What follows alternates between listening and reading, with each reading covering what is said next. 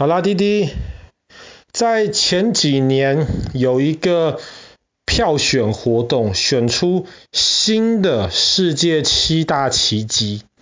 那么其中意大利有一个很有名的建筑物入选，这个就是在罗马的罗马竞技场。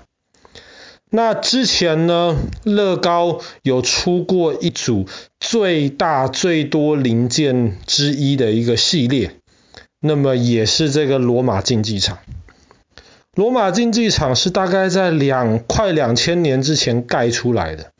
可是到今天，你走到罗马竞技场下面，抬头往上看，还是非常非常的震撼。那我们知道，在罗马时代，其实在欧洲不同的地方都有留下很多的剧场。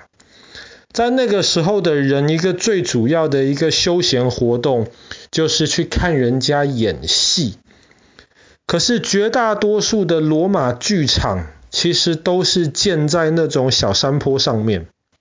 这样子，山坡底下正好就是一个舞台，通常是半圆形的一个舞台。然后呢，观众的位置就沿着山坡的斜面这样子坐上去。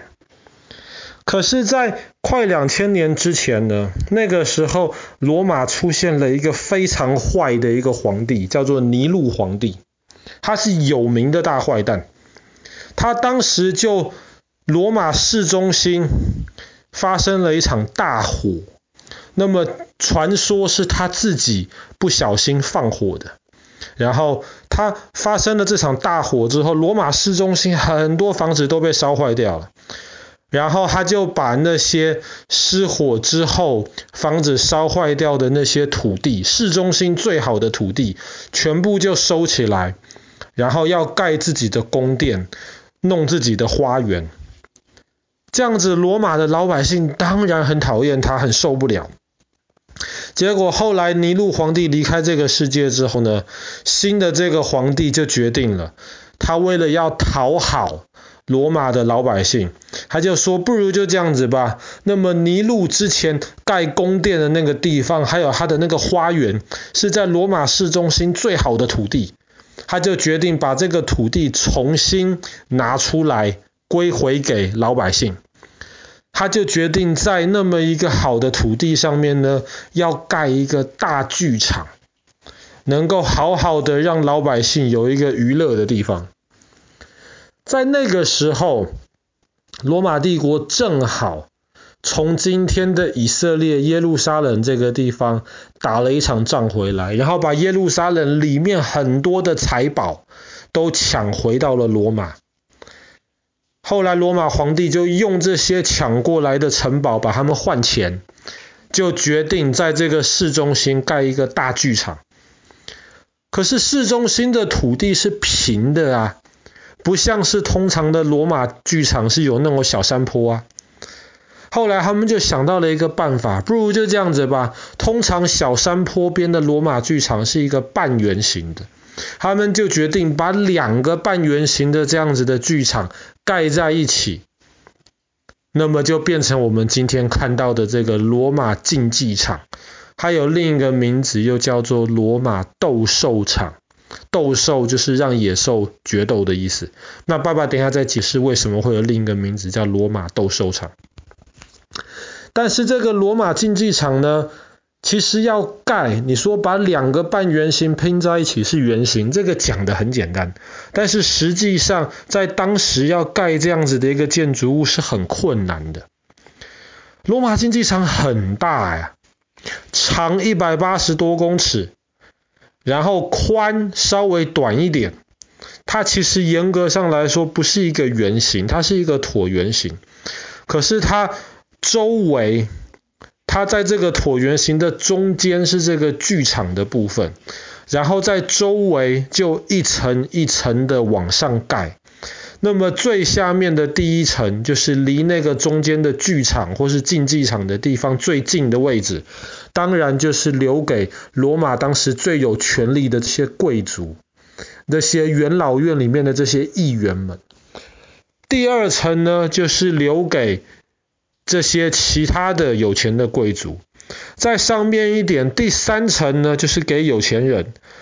第四层就是给普通老百姓，男人。那么最上面第五层呢，就是给女人以及给当时罗马的奴隶。那么这个第五层其实已经很高了，快五十公尺这么高。当时罗马人在建造这个竞技场的时候呢，他们就用了很多其实很困难的一些技术，他们甚至连今天我们所谓的水泥，其实都用上了。才能够把那些石块建得这么高，快五十公尺这么高，然后规模这么大的一个竞技场，而且罗马竞技场可以坐至少五万人，有些历史学家他们估计里面至少可以坐八万多人，这么多人要在短时间之内进去看里面的这些表演，或是看完表演之后要出来。其实你需要有很好的一个动线，所以罗马竞技场旁边其实有八十多个，不是八十多个，就是八十个，有八十个拱门，每一个拱门里面其实都是一个出入口。那么当时呢，你要去竞技场里面的这些老百姓，你要能够拿到票。那么这个票上面就会告诉你说，你要从哪一个拱门进去，然后你可以在第几层找到你的位置。听起来很熟悉啊！那爸爸之前带哥哥去看足球赛的时候，今天的这些足球体育场或是大的这些体育场里面也都还是这样子的设计。就是透过很多的这些出入口，可以让这些观众能够很短的时间之内进出，这个很重要。不然每一次举呃比赛开始之前，或是比赛刚结束的时候，一大堆人塞在那边，其实是一件很危险的事情。那么罗马竞技场不只是大，不只是里面有一般我们想象中的比赛，他们里面甚至。还有历史学家，他们觉得说，在里面曾经中间的那个舞台的部分还灌了很多很多水，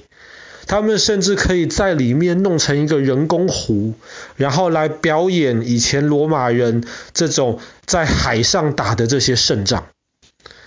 那有些历史学家是不太相信，因为要从很远的地方弄进来这么多水，把竞技场中间灌满水，还要有足够的空间让船可以活动，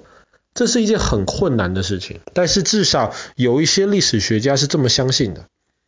可是罗马竞技场绝大多数的情况，表演的这些项目其实不是水上的项目，绝大多数他们表演的是让人。跟野兽决斗，所以这就为什么它就叫做罗马斗兽场。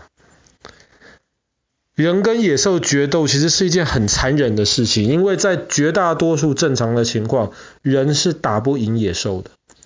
可是当时的观众喜欢看这种东西，所以后来罗马人有时候有一些人做坏事了，判死刑。他们执行死刑的方法就是送到竞技场里面去跟野兽决斗。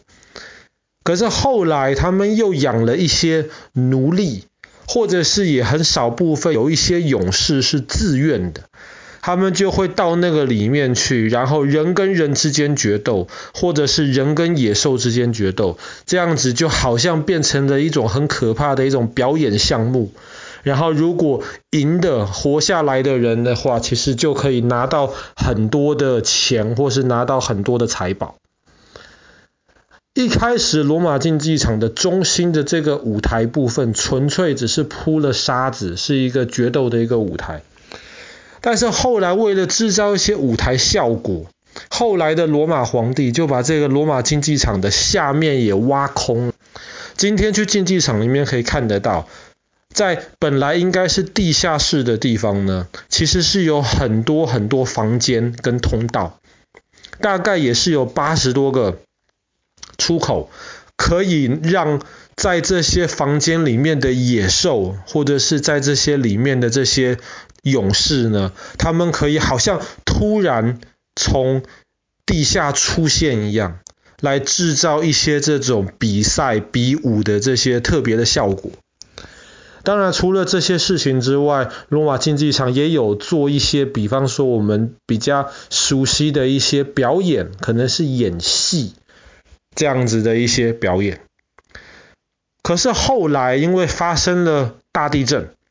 发生了大地震之后呢，罗马竞技场有一部分上面第四、第五层的部分就垮下来了。那么在垮下来之后，罗马帝国又消失了，大家就没有这么多钱去维护这个罗马竞技场。所以当时在罗马很多老百姓，他们就会去搬这些竞竞技场遭受地震垮下来的这些石头，把这些石头拿回去修他们自己的房子，或是去修一些教堂之类的。所以有一阵子罗马竞技场，人家说它就变成了一个采石场。因为里面提供了很多这种品质很好的大石头，那当然这个是一件非常可惜的事情。那么在中世纪的时候，罗马竞技场又被赐给了当时的一个贵族，他就把这个竞技场等于说改造成了一个堡垒，因为有一些这种军事的这些用途。